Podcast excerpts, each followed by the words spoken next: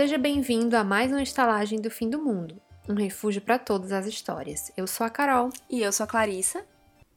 E no episódio de hoje vamos dar continuidade ao projeto de leitura de Jonathan Strange Missionary. A gente vai comentar aqui os capítulos 10, 11 e 12. Você pode achar as primeiras três partes desse projeto de leitura nos nossos episódios 3, 6 e 9. E no nosso canal do YouTube há uma playlist específica só com os episódios referentes a esse projeto de leitura. Tá tudo muito fácil para você ouvir e ler também e acompanhar com a gente. É só acompanhar os episódios vermelhinhos. Isso. Mas antes de iniciar o episódio, não esqueça de nos seguir nas nossas redes sociais. A gente é o Estalagem Pod no Twitter e o Estalagem Podcast no Instagram. E se você conhece alguém que também pode gostar do podcast, piramida a gente para os seus amigos e manda esse episódio para todo mundo. Você encontra a gente nos principais agregadores de podcast e também no YouTube. É só procurar por Estalagem do Fim do Mundo que você encontra a gente por lá. Não esqueça também de clicar no botão de seguir, tanto no Spotify quanto no YouTube. Assim você vai receber notificação sempre que tiver episódio novo e também vai nos ajudar a alcançar novos ouvintes. É, dessa forma, a gente consegue crescer como, como podcast e ter uma comunidade maior de ouvintes. E só mais um aviso: esse episódio contém spoilers dos capítulos anteriores e dos três capítulos que nós vamos citar aqui. Mas é, da obra inteira, apesar de eu e a Carol já termos lido, nós não vamos trazer spoilers porque a gente quer manter uma hora de mistério, enfim, para que a gente vá como se fosse lendo com vocês. É, e chega de enrolação, vamos pro episódio.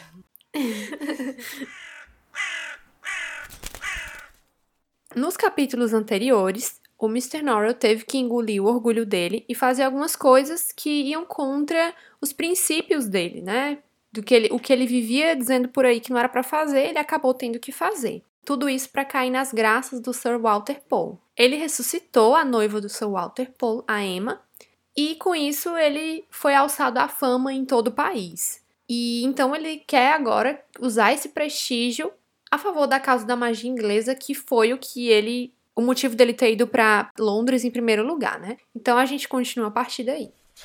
A gente vai agora para o capítulo 10, com o título A Dificuldade de Encontrar um Emprego para um Mago. A gente inicia o capítulo com Sir Walter Poe preocupado em como que os outros políticos, como é que eles iam reagir ao uso de magia para ajudar na guerra contra a França. Ele estava meio que achando que as pessoas não iam levar isso a sério e não iam gostar dessa proposta.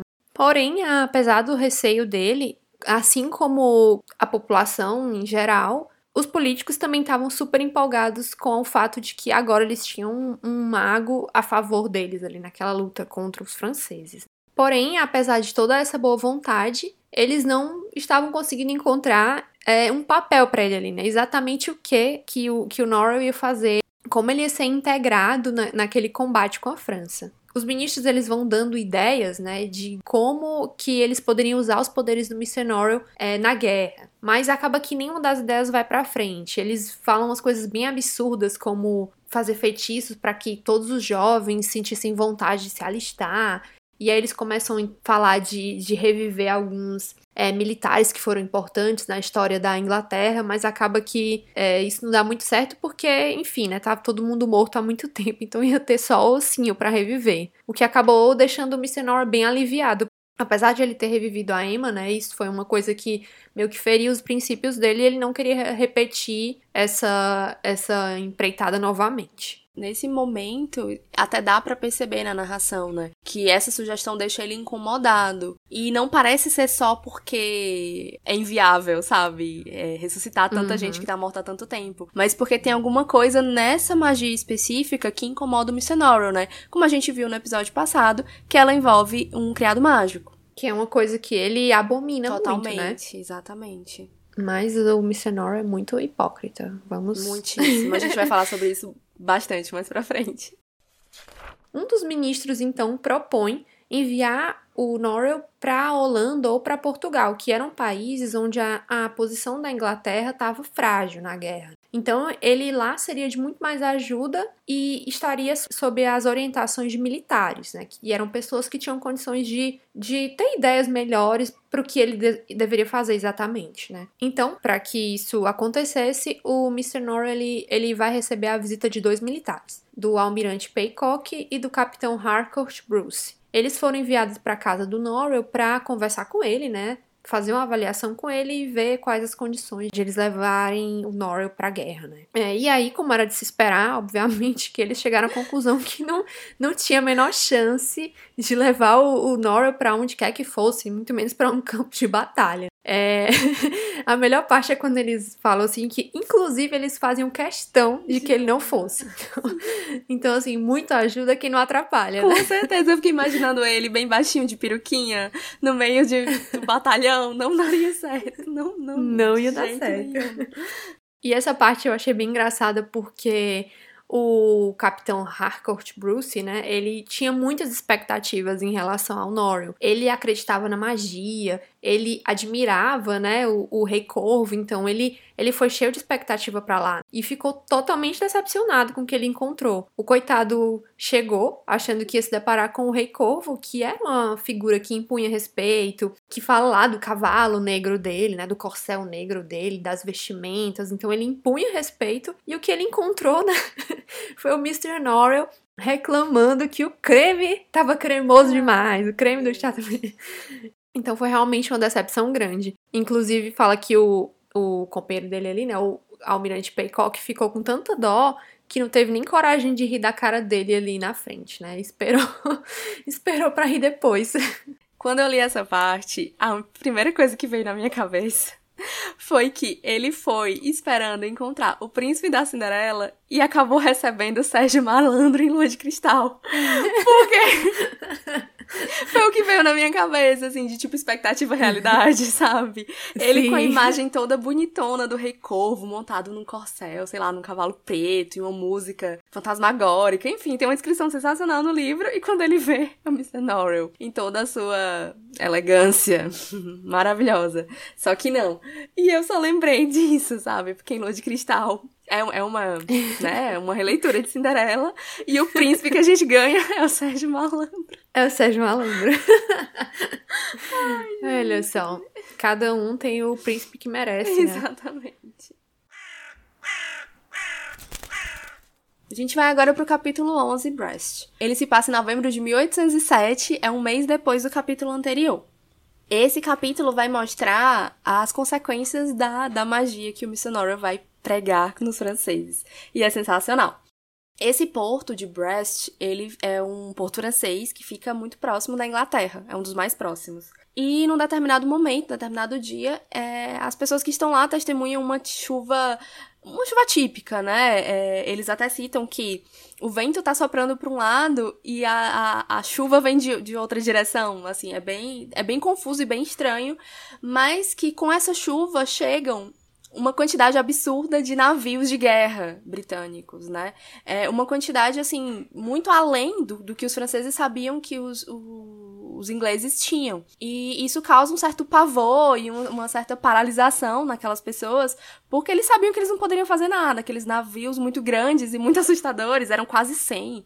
Era um número, assim, muito absurdo. Levou a cidade a ficar paralisada por um tempo, né? Esperando um certo ataque que não veio, mas que poderia vir a qualquer momento é, toda essa inquietude, digamos assim, de, de, de por que, que aqueles navios estavam lá, o que eles iriam fazer, levou que, enfim, que eles começassem a, a se inquietar e a, e a, tentar entender o que estava acontecendo. Porque com os dias que foram se passando, é, algumas pessoas foram percebendo que os navios eram, eram realmente estranhos, tinha alguma coisa errada com eles. Eles não se movimentavam, não emitiam nenhum barulho, é, num determinado momento, acontece de, de um personagem ver que um desses navios é como, como se ele estivesse derretendo.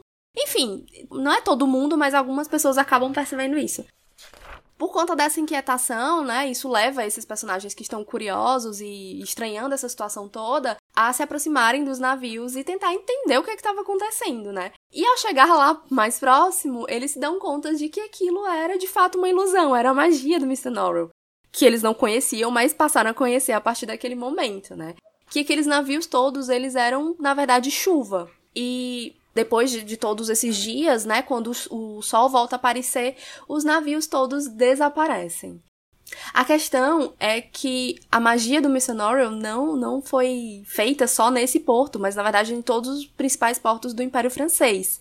E apesar de que esses navios, né, eles não serviram para nenhum tipo de batalha ou algo do tipo, é, eles atrasaram as movimentações da, da Marinha Francesa e deixar to deixaram todos eles paralisados nos portos por muito tempo, enquanto toda a, o exército e a marinha britânica estavam se movimentando e fazendo altas coisas é, e ganhando muito espaço, né? Inclusive, eles, o livro fala que eles colocam espiões em alguns lugares, enfim, ele, acaba, eles acabam Sim. tendo um tempo para se movimentar bastante por conta de, dessa paralisação que houve com os franceses. E, e, mais uma vez a gente vê aqui um exemplo da magia do Missionary sendo usada de uma forma que não é esperada, sabe? É, uma pessoa leiga, ela esperaria que os navios chegassem lá destruindo tudo, enfim, fosse uma coisa bem fanfarrona, bem exagerada, e na verdade é algo muito sutil, né?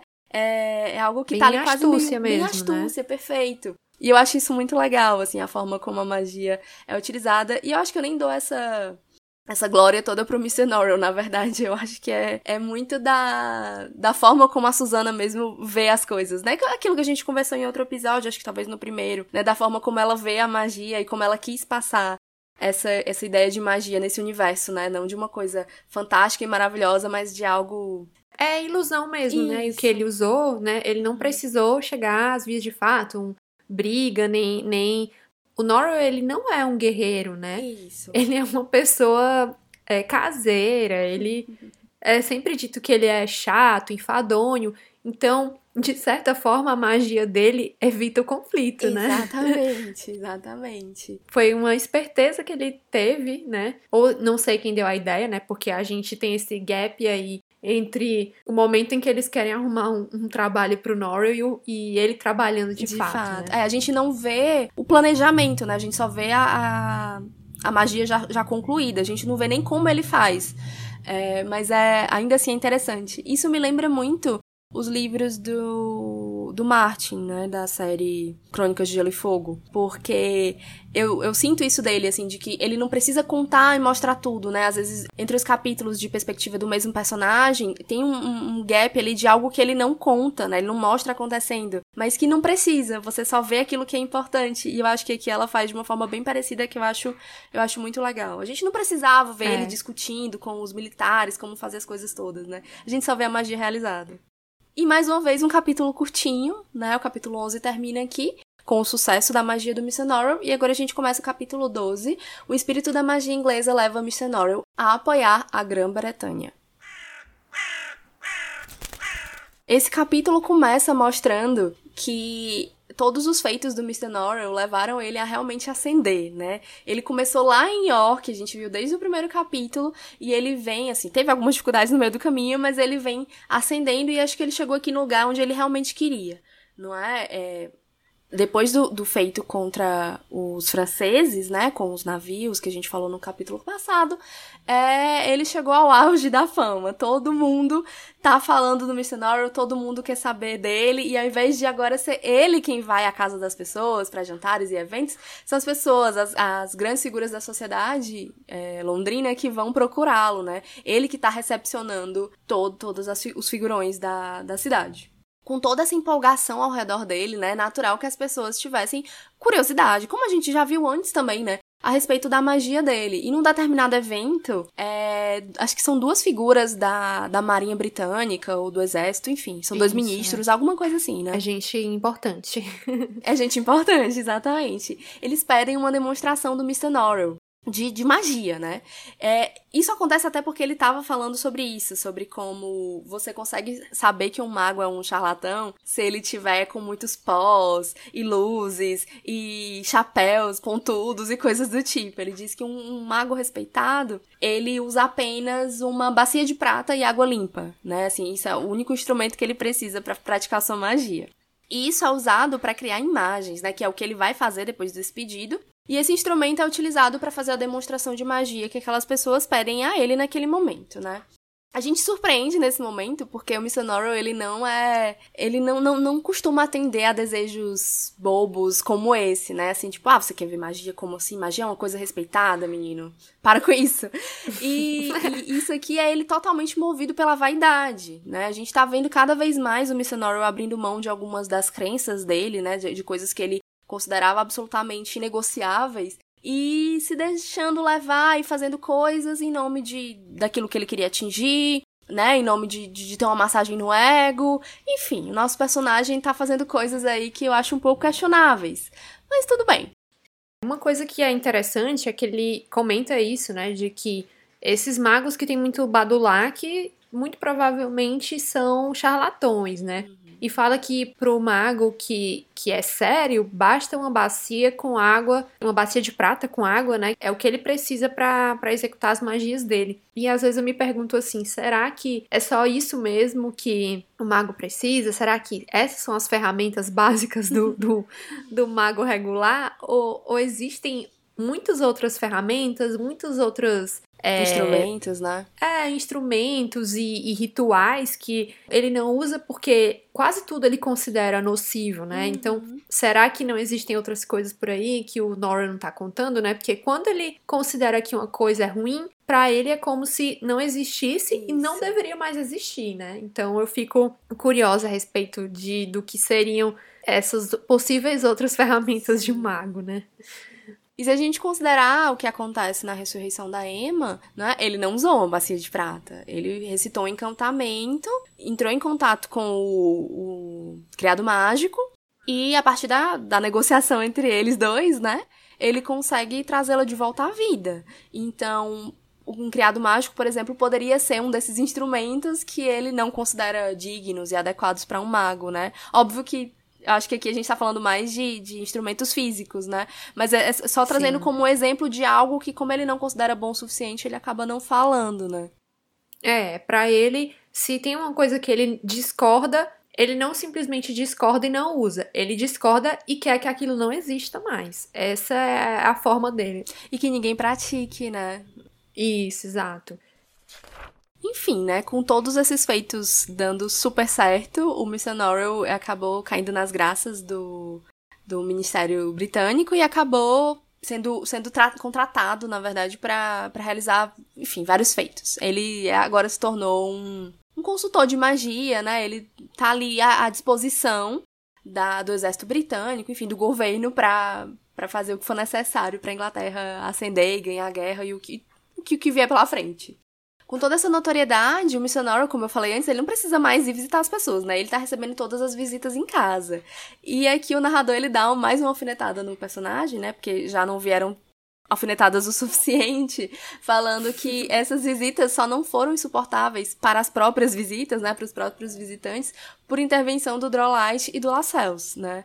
Eles ainda estão ali do lado do Norrell, apesar de que a gente ainda não tinha citado os dois até então nesses capítulos. E, e são eles que, que têm mais a manha, mais o tino para receber as pessoas, para entreter. Porque se dependesse do Mr. Norrell, saía todo mundo meio aborrecido desses encontros.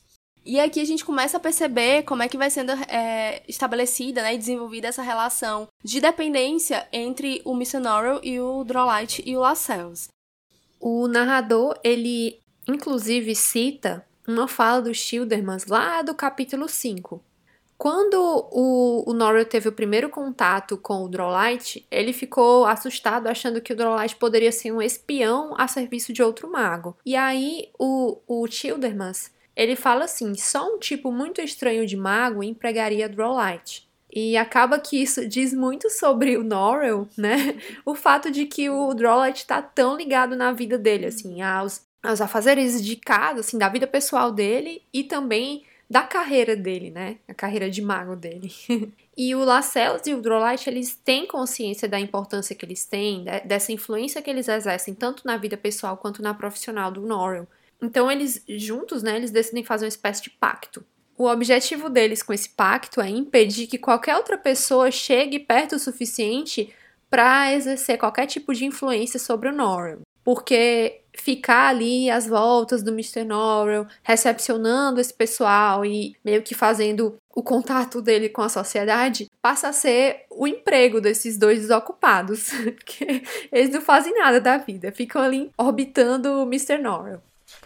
O Lascelles, ele passa a tentar incutir na cabeça do Norrell a ideia de publicar as ideias dele a respeito da magia. Não é de hoje que a gente vê o, o Mr. Norrell reclamar sempre que as concepções de magia dos outros autores estavam erradas, que era nocivo, que tinha que mudar, que estava tudo errado. Então, se ele quisesse que as opiniões dele chegassem ao público, a melhor forma seria fazendo publicações, né? Já que cada vez mais pessoas é, se interessavam pelo tema da magia na Inglaterra como um todo.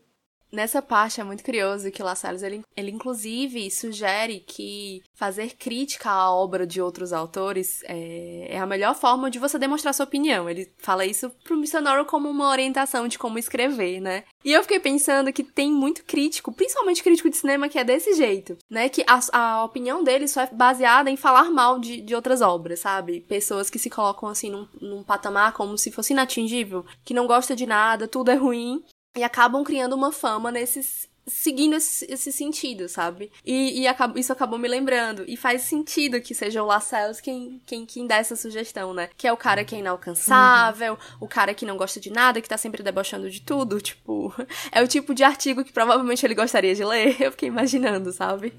Sim.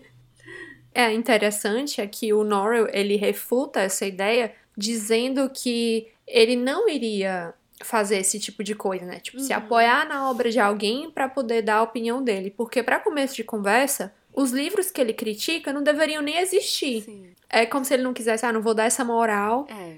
Podia dar o efeito contrário, né? Do tipo, quando você fala mal de uma obra, ao invés de fazer com que as pessoas não queiram lê-la, faz é com que as pessoas tenham curiosidade para ler, podia dar esse resultado, que era o que ele não queria, né? Isso, aguça. Aguçar a curiosidade, né? É eu, pelo menos, sou super essa pessoa. Eu amo crítica eu negativa. Eu também acho que, que ia ser isso, né? Eu acho que é isso que ia acontecer. Com certeza. É, segundo ele, né, ele, ele fala que as publicações modernas sobre magia são as coisas mais nocivas do mundo cheias de informações incorretas e opiniões equivocadas. Gente, que é uma impedante, né? Muito. E a ironia é que ele não é nocivo, né? Nem um pouco. Pelo menos não, não foi pra Sociedade de Magos de York. Esse alecrim dourado, que é o não Nora. É. Enfim, o Nora não se convenceu a escrever as opiniões dele, mas a semente foi plantada. Algum tempo depois, um jovem livreiro chamado Murray fez uma proposta ao Drollett e ao Lascelles, né? É, entrou em contato com eles para fazer uma proposta para que o Norrell tivesse um, um, periódico dedicado só a falar de magia. Então ele teria um espaço e autonomia para expor as ideias dele, que é uma oportunidade incrível, né? Principalmente para quem quer difundir a causa da magia inglesa. É interessante essa conversa que o Lascelles tem com o Drollite antes de levar a proposta para o Norrell. O Drollite ele fica surpreso, né? Fica animado e acha que, que a notícia vai deixar o Mr. Nora espantado também. E o Lascelles, ele responde pro, pro Dolite que o Mr. Nora considerará a coisa mais natural do mundo. A vaidade dele está além de qualquer coisa. Então, nesse ponto, a gente vê que, que o Lascelles, ele consegue ler muito melhor o, o Nora do que o Drawlight, né? Apesar de o Drawlight ter muito talento e, e traquejo social, Acho que aí quem entende melhor a personalidade do, do Norrell é o Lascelles. Sim. Até porque eu considero, eu, eu percebo o Drolight como um, um, personagem muito autocentrado, sabe? Ele tá muito voltado para si, pra ter essa, essa noção de de como o outro reagiria, sabe? De, de como aquela informação chegaria a ele.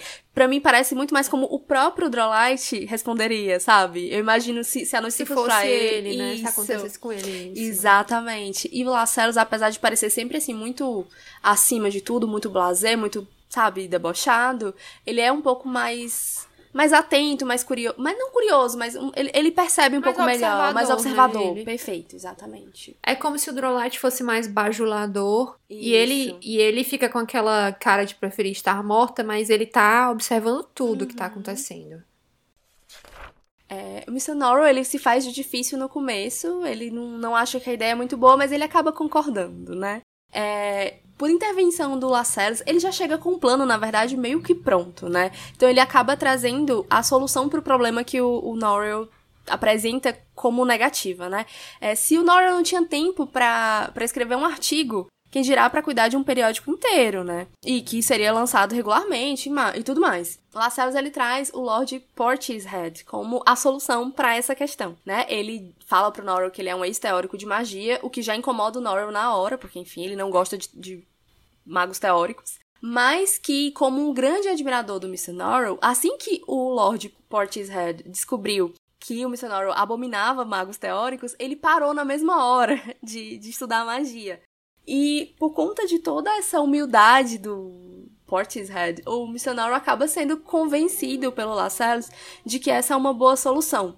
Ele vai se tornar o, o editor do periódico, enfim, vai escrever tudo que o Norrell permitir e orientá-lo a fazer. Inclusive, o, o missionário acaba permitindo que ele volte a se tornar um mago teórico, né? Como ele é bonzinho. Enquanto, por enquanto, a gente sabe, então, que tem dois, né? O Segundos e o Portishead, por enquanto. Vamos ver se a gente descobre mais um mais pra frente. Nas notas de rodapé, a gente tem um pouco do desenvolvimento desse periódico, né? E toda a sua contribuição para a magia inglesa. O periódico, então, se chamou Os Amigos da Magia Inglesa, em referência ao artigo dos segundos, mais uma vez, segundo saudades. É, e teve grande sucesso. Mas o narrador fala que um verdadeiro estudante da magia não encontraria informação muito útil ali naquele periódico. Porque ele basicamente se dedicava a criticar todo e qualquer tipo de mago, sem, sem exceção.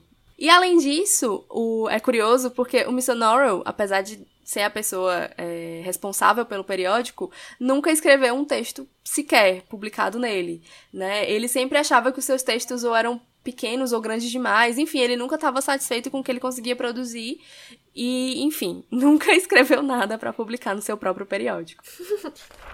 Numa citação, Missionoro desejava, em primeiro lugar, que os amigos da magia inglesa inculcassem no público britânico a enorme importância da magia moderna inglesa. Em segundo lugar, que corrigisse as concepções errôneas da história da magia. E em terceiro, que aviltasse os magos e as classes de magos que ele detestava. Não queria explicar os procedimentos da magia inglesa nas páginas da publicação. Em outras palavras, não pretendia torná-la informativa de modo algum. Esse é o Mr. Norrell, né, que a gente conhece. o que ele quer é basicamente dizer aquilo que ele concorda ou não concorda. Ponto. Ele não tá interessado em passar informação, em esclarecer como é que a magia funciona nos dias atuais. É... Enfim, tirar as dúvidas das pessoas. É basicamente uma ego trip do Mr. Essa atitude dele em relação a como foi conduzido essa história toda do periódico diz muito sobre o Norrell, né? Porque apesar de ele sempre reclamar que os estudiosos, e não só os estudiosos, mas os magos também, porque ele acha que mesmo os magos da era de ouro e de prata também não, não sabiam das coisas, faziam as coisas erradas. Então, mesmo esses, esses magos mais aclamados, todo mundo estava errado sobre a magia, né? As concepções de todo mundo estavam errado e muitas vezes a forma como essas pessoas levavam a magia trazia mais prejuízo do que benefício à causa da magia inglesa. Mas apesar de ele estar sempre com esse com essa conversa, ele não tem nenhuma intenção de mudar isso. Ele não quer instruir as pessoas, ele não quer passar esse conhecimento para frente e ele não está preocupado em perpetuar a magia como um traço cultural inglês. Ele não está preocupado com isso ele não quer deixar um legado, não é isso, não é sobre isso, né? É, o que ele quer é criticar todo mundo e ficar numa posição em que ninguém possa criticá-lo, que ninguém possa contestar nada que ele diz. Ele quer ficar num, numa posição inalcançável, inatingível, né? Então, para mim, apesar de ele estar tá sempre falando em favor da causa da magia inglesa, o que a gente vê mesmo é que ele só pensa nele e que para ele, se não existisse mago nenhum, era a melhor coisa do mundo, né? Estamos deixando de lado aí toda a questão de como, como essa atitude dele de ditar o que é certo e o que é errado e o que tem que desaparecer do estudo da magia e o que deve perpetuar, sem contar com, com esse. fazendo esse parêntese, tudo isso já é, já é tudo errado, já tá tudo errado. Na verdade, eu tenho a sensação de que ele não tá em prol da causa da magia inglesa. É, na, é em prol da causa da magia do Mr. Norrell. É, é verdade. Porque é, só, é sobre ele, né? Tudo é sobre ele. É sobre a magia que ele considera correta. É sobre ele fazer essa magia e ninguém mais. Enfim, ego trip total. Ego trip total. E fora, assim, que da forma como ele se comporta, porque a gente já viu isso em outros capítulos, ele vai desacreditando pessoas, ele vai impedindo que outras pessoas estudem também. Então, eu acho que ele foi a pior coisa que aconteceu para magia inglesa, porque ele é a inquisição da magia inglesa. Porque não sobra nada. Ele pega todos os livros para ele, acaba com a carreira de outros magos e ele é incapaz de expor as ideias dele, porque para começo de conversa ele não quer, né? É. Então acho que se não, não tiver mais alguém para disputar esse espaço com ele, a magia inglesa morre com ele. Morre com ele, com certeza. E assim termina esse capítulo que foi um pouquinho mais, mais longo que os outros dessa parte 4, mas tem muitas reflexões interessantes a respeito de quem é o Norrell, né? Porque eu acho que a gente vai acompanhando ele e vai meio que sentindo até uma pena dele em alguns momentos. Mas é nesse tipo de capítulo que o meu ódio por ele vem com força total. o meu também. É difícil defendê-lo, né? Difícil, é.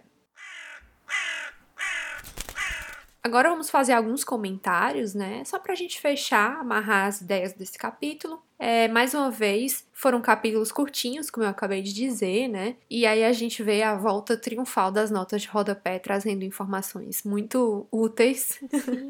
que feliz. E o capítulo 12, que serve pra gente voltar a querer arrancar os cabelos do Norrell, né?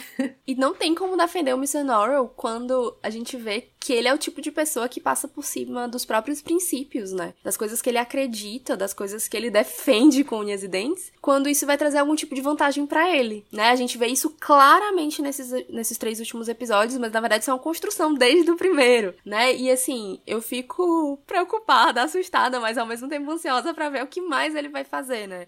Se ele ainda tem algum um próximo objetivo a alcançar, se ele já tá satisfeito onde ele chegou, enfim, não sei, assim, do que mais o Mr cenário é, seria capaz, sabe?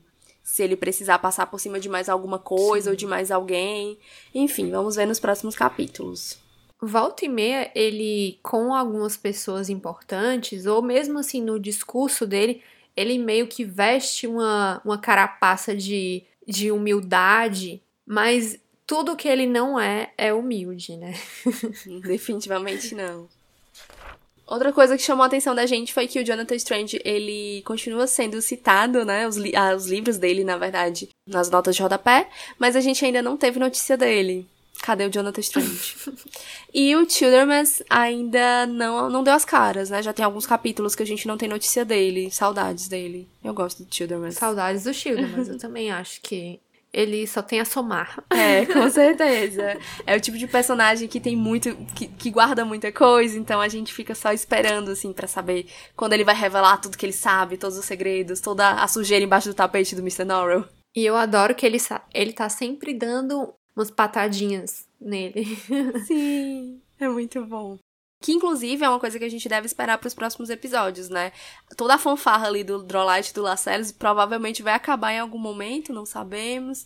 Porque eles estão competindo com o Childermas, né? Quando eles, eles fazem o pacto de que não vão deixar ninguém mais influenciar o mago, a gente sabe que o, o tem algum tipo de algum nível de influência sobre o missionário. Então, ele é algum tipo de ameaça para os dois. Vamos, vamos ver onde isso vai dar, se isso vai, enfim, gerar algum tipo de conflito. Quem vai sair perdendo nessa briga, não sabemos. enfim, gente, hoje é um dia muito especial, porque esse é o último episódio da primeira temporada da Estalagem. A gente vai tirar umas férias e voltamos dia 6 de agosto. Então, se você ainda não escutou algum episódio, aproveita esse tempo aí que a gente tá numa pausa sabática e escuta o episódio. É, a gente quer muito agradecer a todo mundo que escutou a gente até aqui. Continue nos acompanhando porque tem muita coisa boa para vir aí na segunda temporada microfones novos, vamos falar de fantasia, ficção científica, horror. Enfim, a gente vai falar sobre muita coisa dentro desse tema da literatura fantástica. Então, fiquem ligados. E se você quer ver algum tema específico por aqui, quer dar alguma sugestão de leitura, ou de, sei lá, alguma tag, qualquer coisa que você quiser ver a gente falando, fica à vontade de mandar mensagem pra gente. Pode ser na DM do Instagram, arroba estalagempodcast, pode ser pelo Twitter, estalagempod, ou manda um e-mail pra gente no estalagempodcast.gmail.com. Faça como você preferir. E lembrando que vale a pena seguir a gente nas outras redes sociais, principalmente no Instagram, porque lá tem conteúdo diferente, né? A gente não tá postando só o link do podcast. De vez em quando a gente posta alguns unboxings nos stories, a gente posta, postou uma template super fofinha, super divertida do nosso episódio 10, né, sobre romances fantásticos. Enfim, tem conteúdos diferentes por lá que acho que vocês podem curtir. E você vai ser lembrado, né? Quando a gente voltar, a gente põe um lembretinho lá, então fica ligado no nosso Instagram. Isso. E pra gente fechar, a gente quer mais uma vez agradecer, né, a todo mundo que tá escutando, como a Carol falou antes, principalmente a algumas pessoas que deram feedback pra gente, amigos e até pessoas desconhecidas. Estamos chegando em muitos lugares. Inclusive, nós temos ouvintes de vários países. Eu me sinto muito chique. Estados Unidos, Alemanha, Portugal, Angola, México, que mais? E Arábia Saudita. E Arábia Saudita. Quem são vocês? Falem com a gente. A gente quer muito conhecer vocês. Tudo bem que em Portugal eu sei quem é, mas se tiver outras pessoas que não sejam quem a gente vai citar mais pra frente, mandem mensagem que a gente vai amar conhecer os ouvintes de outras nacionalidades ou que moram em outros países. Eu fiquei muito empolgada com os, os ouvintes angolanos. Uhum. Porque eu imagino, assim, geralmente quando eu vejo em países como Alemanha, é, México, Estados Unidos, eu acredito que são pessoas que são brasileiros que, que moram e, lá, escutam né? a gente. Uhum. Mas eu acho que os angolanos também têm a língua portuguesa Sim. como uma das, das línguas que eu acho que não é a primeira língua, mas tem falantes É da língua isso. portuguesa lá. Então, eu fico im- imaginando que devem ser pessoas de culturas diferentes, né? Não, não brasileiros. Sim, a gente quer conhecer muito né, essas isso. pessoas, trocar figurinhas. Até pedir indicação de livros, né? Eles podem ter, enfim, indicações diferentes de livros nacionais deles, por exemplo. A gente amaria É ler. verdade. Enfim, queremos conhecer vocês. e agora, beijos para as pessoas que, que mandaram feedback pra gente, né? Primeiro pra Olivia e pra Ana e o namorado dela, que eu não sei o nome, mas que, enfim, deram feedback, falaram que gostaram dos episódios, que estavam acompanhando. Um abraço pra vocês. Tô morrendo de saudade, Olivia. Doida pra te ver. Beijo pra Portugal. Um beijo também para Lígia, a nossa primeira e ilustríssima convidada, a autora Lígia Camelo Santiago, que veio fazer companhia pra gente no episódio de Dia dos Namorados e também acompanha o nosso podcast, acompanha a leitura do Jonathan Strange e escuta todos. Então, um beijão. E ela sempre divulga a gente no, no Instagram dela, né? A gente só tem a agradecer. A Lígia é maravilhosa. Isso. O arroba Lígia C. Santiago. Sigam lá. Mais um beijo pra Leca. Leca, muito obrigada pelos seus feedbacks. Você é perfeita. Também vive compartilhando a gente. Beijos, mana. Também um beijo pra Carol, minha xará, e pra Clara Santos, que são nossas ouvintes fiéis. As meninas vivem me mandando feedback também, sempre estão ouvindo. É, inclusive, elas já falaram que escutam o mesmo episódio mais de uma vez, porque acham tão legal que gostam de ficar acompanhando, tipo do Jonathan Ai, Strange. que amor. Elas me falaram que ficam curiosas pra, pra saber o que, que vem depois, e aí na ansiedade acabam ouvindo de novo os episódios. Achei super fofo. É, um beijo pra Perpétua, P, amiga. Muito obrigada pelo seu feedback. É super importante, assim, a gente receber apoio das pessoas que a gente gosta, né? É legal ter ouvintes é, novos e distantes de pessoas que a gente não conhece, mas acho que o apoio dos nossos amigos e familiares é, é fundamental, né? No- Principalmente no, no comecinho, assim, de uma, de uma jornada Sim. como essa, né? E também um beijo pro Bruno Leonardo, que comentou num dos nossos vídeos no YouTube, falou inclusive que indicou pro pai dele, a gente achou muito fofo. E a gente queria dar um beijo e agradecer. E um beijo pra Elaine, minha nova amiga pessoal, ouvinte do podcast, que eu descobri recentemente no curso que eu tô fazendo. Foi assim, um encontro de almas. Somos bestes agora. E, enfim, tô muito, muito feliz de ter encontrado você, amiga. Enfim, obrigada a todos, não só a quem a gente mandou pra listinha aqui de beijos, mas também a todos vocês que acompanham a gente e que escutam os episódios, né? Essa jornada de ser um podcaster é uma coisa meio solitária no comecinho, então o apoio de todo mundo, família, amigos, é fundamental. E também de vocês que chegaram de alguma forma do nada e conheceram a gente. Muito obrigada. E obrigada a você, Carol. Sem você, o estalagem não existiria, né? Na verdade, sim, nós duas. Então, obrigada a mim mesmo. Ah, obrigada, amiga. Enfim, nós somos incríveis. nós somos maravilhosas, melhores pessoas. E é isso, gente. Se vocês quiserem ouvir mais da gente falando abobrinha, da gente rindo e se enrolando e dando indicações incríveis, acompanhe a gente. A próxima temporada vai ser maravilhosa. A gente vai ter microfones novos, como a Carol falou. O som vai estar assim estourado de bom. Enfim, as nossas redes sociais não vão parar nesse intervalo. A gente volta dia 6 de agosto. A gente se vê lá. É, queremos muito que vocês acompanhem. Só vem coisa boa por aí. É isso. Tchau! Até 6 de agosto. Tchau e até a próxima.